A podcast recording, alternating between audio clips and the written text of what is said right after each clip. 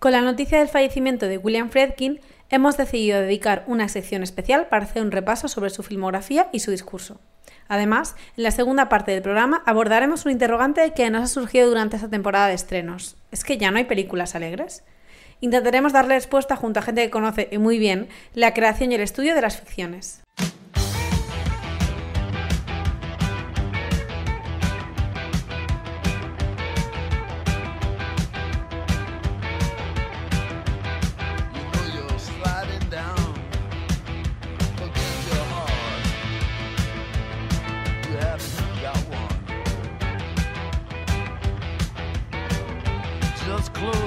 Esta semana es imposible no empezar última fila recordando a William Friedkin, el director de cine estadounidense que falleció con 87 años hace apenas unos días y al que la cinefilia ha llorado largo y tendido. Desde aquí también queremos despedirle ubicándole más allá de The French Connection y El Exorcista, sus dos grandes éxitos. Billy Friedkin empezó su carrera ascendiendo en diferentes responsabilidades en trabajos en teleseries y documentales para la televisión estadounidense, dos mundos que confluían en una misma pantalla pero que poco tenían que ver entre sí en términos narrativos. Y sin embargo, tal vez ese equilibrio entre domarse ante el canon hollywoodiense y esa conexión con la calle fue el que marcaría precisamente su singularidad en una época de grandes directores. Friedkin fue 100% Hollywood, pero lo fue de una manera totalmente diferente. Estaba alineado con Coppola, con Scorsese, con Spielberg y otros nombres cuyo eco es el que ha quedado de la segunda mitad del siglo XX en el cine estadounidense. Él pareció entrar en la terna con The French Connection, un thriller sobre la droga en Estados Unidos, en Nueva York en concreto, que mantiene los pilares del suspense de aquella época, pero que también tiene un reflejo de The Thin Blue Line, el documental que dirigió años antes sobre la policía luchando contra el crimen. El éxito de crítica, público y premios de The French Connection fue abrumador y le dio a Fredkin la carta blanca de la que disfrutaban otros pocos directores en aquel Estados Unidos. El capricho llegaría después. Antes decidió hacer un triple mortal, dirigir la adaptación que nadie se atrevía, El Exorcista, cuyo texto original era una novela de William Peter Blatty y el mismo autor adaptó como guion. Friedkin le dio la vuelta a ese texto para dotarlo de una dimensión de drama familiar y con un discurso incluso de género inesperado que acabó propiciando en, fondo y forma una sacudida al género de terror americano que en Europa ya estaba desarrollándose por caminos muy diversos y en el otro lado del charco se había estancado.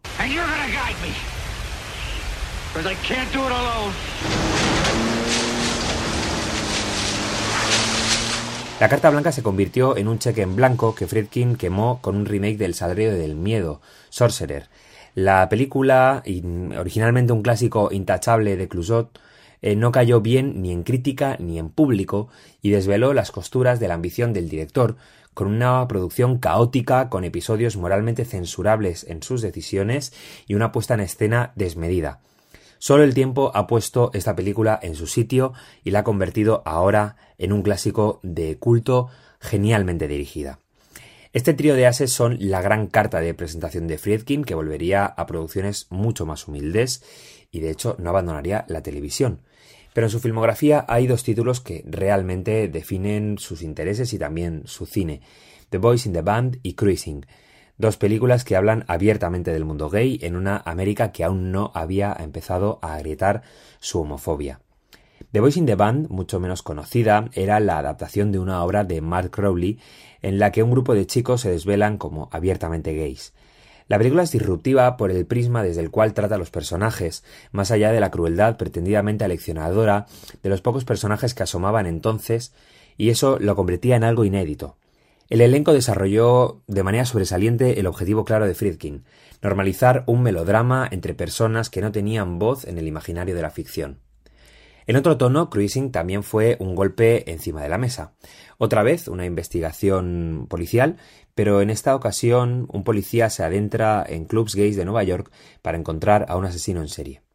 Al igual que haría Paris is Burning desde la no ficción, Friedkin desvelaba una realidad con su propuesta, había entonces lugares donde se refugiaban aquellos que pensaban que no tenían un lugar en el mundo. En la película ese lugar está en amenaza, pero al espectador le está diciendo que en efecto sí que existen, una visibilización que fue muy importante para mucha gente del colectivo entonces.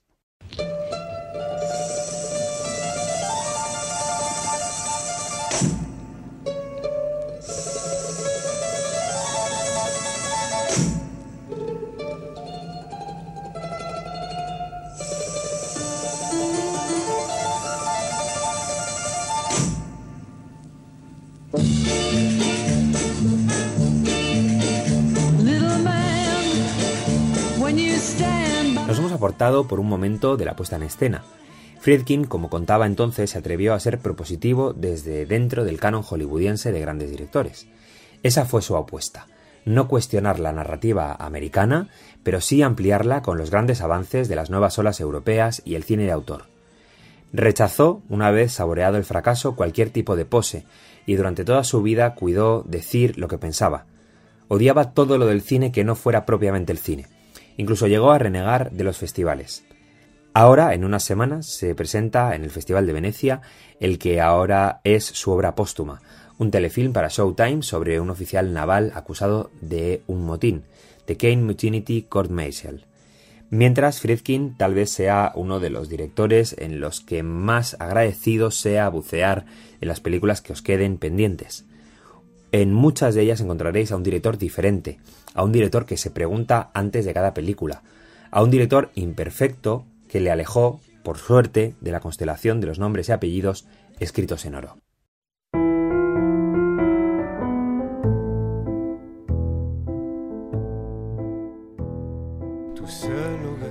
En última fila nos encantan los estrenos, sí, pero también nosotros somos humanos y a veces queremos salir corriendo hacia esas películas que son un poco acogedoras, que nos abrazan y que nos dicen que todo va a salir bien. Últimamente siento que cada vez me cuesta más encontrar este tipo de películas, aunque por suerte hay de todo en la viña del Señor, y yo me sigo ilusionando y emocionando con el final de algunas pelis, como la que comentamos la semana pasada, Sueños y Pan creo que ya queda atrás eso de placer culpable, ¿no? Que ya hemos superado un poco que la gente hecha y derecha de casi 30 años nos guste pasar el rato viendo comedias románticas de los 2000 o la película Rec en todas sus versiones. Yo creo que eso ya no hace falta que hagamos nuestra personalidad basada en eso para ponerlo en valor. Pero en general es verdad que me niego a creer que para pasar un buen rato o desconectar un poco tengamos que recurrir a las películas de nuestra adolescencia o bien, bueno, a las comedias del innombrable, ya sabéis, ese punto S.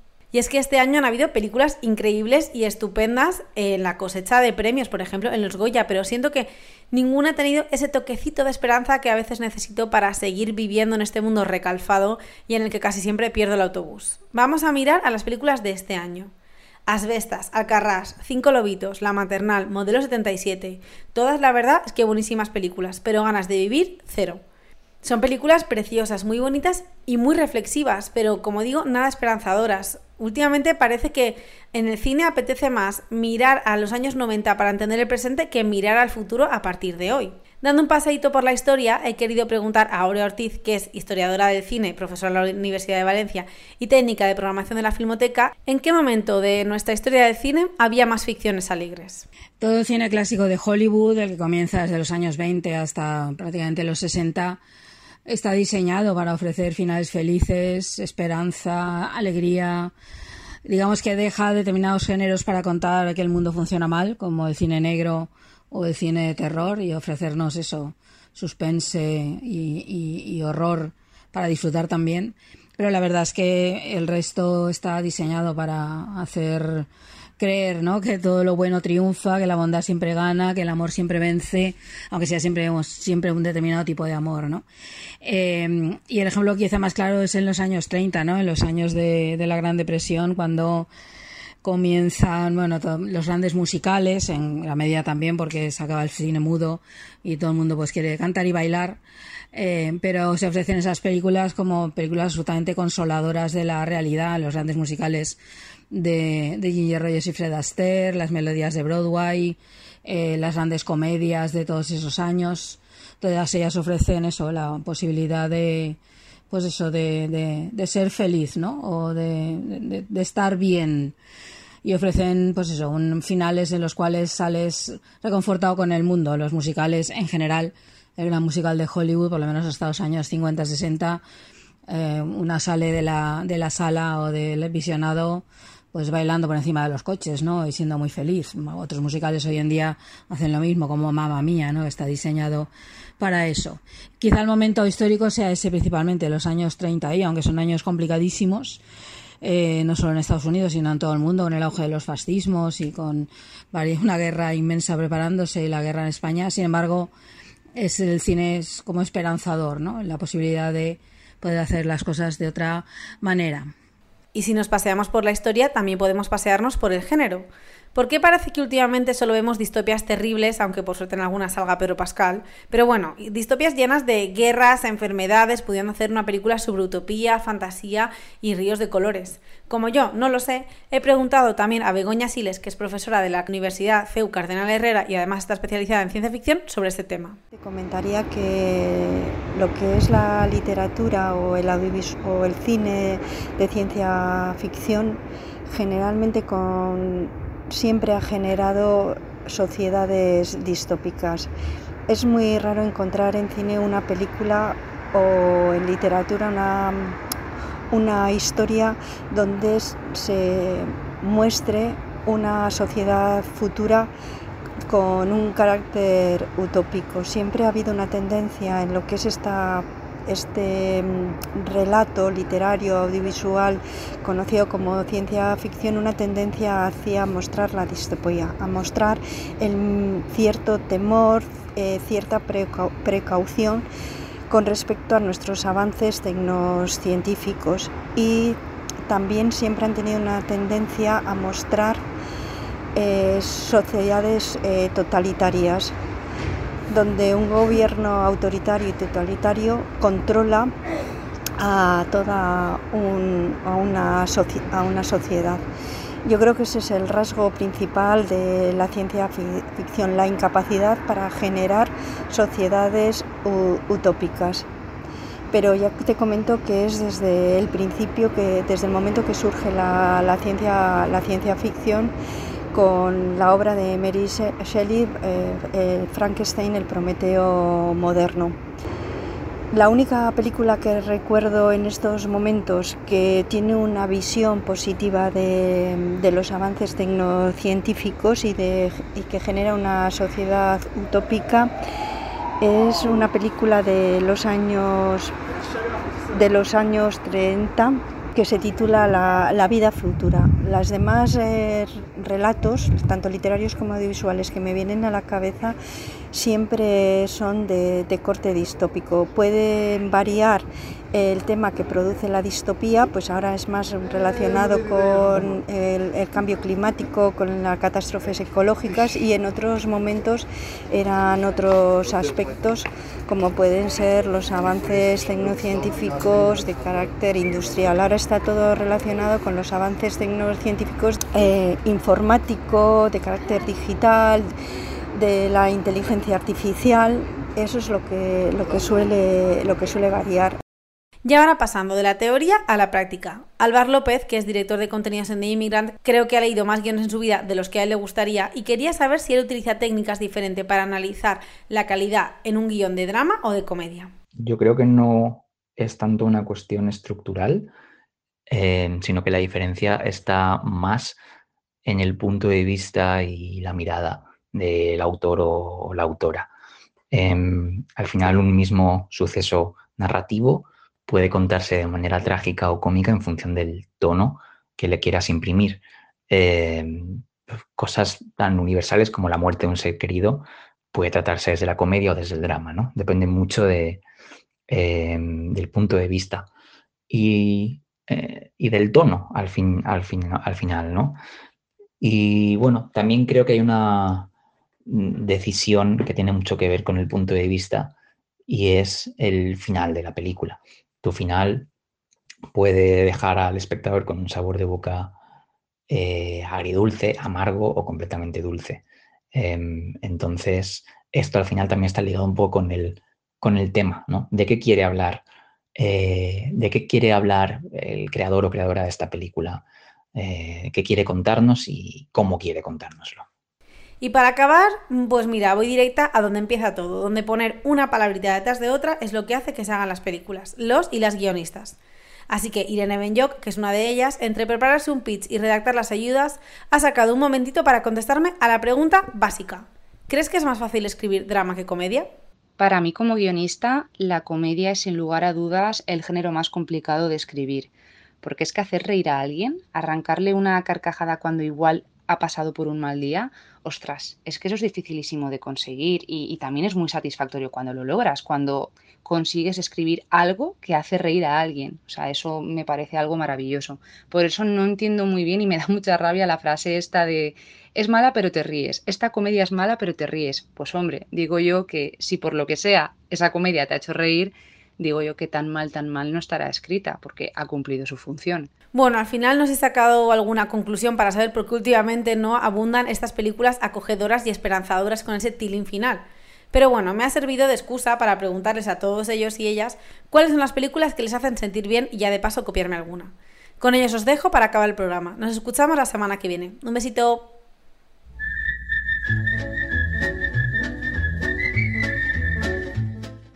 Esta categoría de películas que se llaman feel good movies, ¿no? que te dejan realmente como con buen cuerpo. Y me ha venido a la cabeza una película de una guionista valenciana maravillosa que se llama eh, María Mínguez y la película se llama Amar dos veces, que es una película que, que viene a tener de fondo como esta temática de que nunca es tarde para volver a enamorarse, ¿no? Y si tengo tu cariño, y si tengo tu cariño, ya no quiero nada más. No sé, una película, unas películas que dan siempre esperanza, a mí me lo provocan, son pues algunas de esas películas de los años 30-40, debo decir. Por ejemplo, Vivir para gozar, una película de George Cukor que como su propio nombre indica, eh, defiende que la vida está eso, para gozarla, para vivirla en libertad, para no atender a normas y reglas estúpidas, para, para no vivir para trabajar, hace un alegato contra el trabajo muy llamativo, sobre todo hoy en día, ¿no?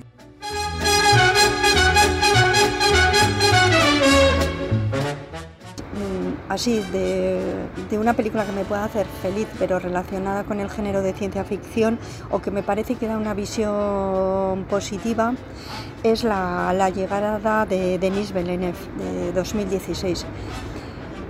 Esta película me interesa porque todo lo que es el lenguaje humano nos sirve para comunicarnos con los otros seres de, otras, de otros planetas. Entonces, en la ciencia ficción siempre las invasiones eh, extraterrestres siempre han llevado a la catástrofe ¿no?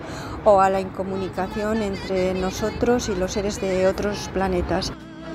Mi camino se ilumina, mi camino se ilumina si me vuelves a mirar. La primera de Toy Story Sing Street, esa película he perdido la cuenta de las veces que la he visto, de hecho la banda sonora me la sé de memoria, y Bridget Jones, la primera película de Bridget Jones. Esas tres películas son mi santo grial.